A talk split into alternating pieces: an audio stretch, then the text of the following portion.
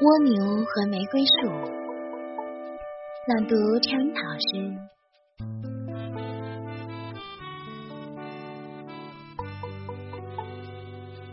在一个花园里，有一棵开着花的玫瑰树，树下有一只蜗牛，正懒洋洋的晒着太阳。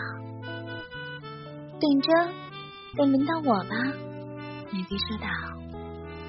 我不止开花结果子，我还要贡献出更多更好的东西。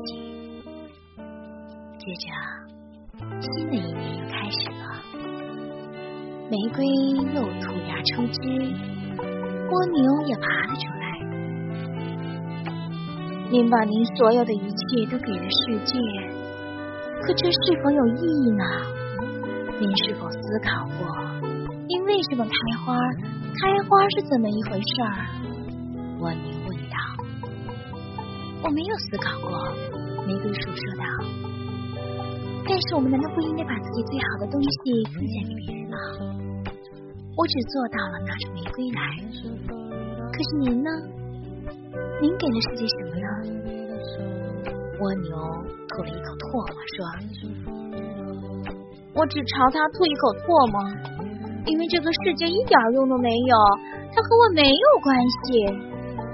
说完，蜗牛就缩回自己的屋子里，带上了门。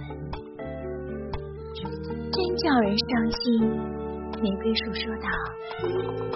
它可以躲在自己的躯壳里，可是我不行，我必须总是开花，直到花瓣落了，被风吹走。不过。我看一位诗人把我的一朵花夹在赞美诗集里，而我的另一朵花被别在一个年轻美丽的少女的胸前，这些都叫我高兴。我觉得这就是我的幸福，我的生活。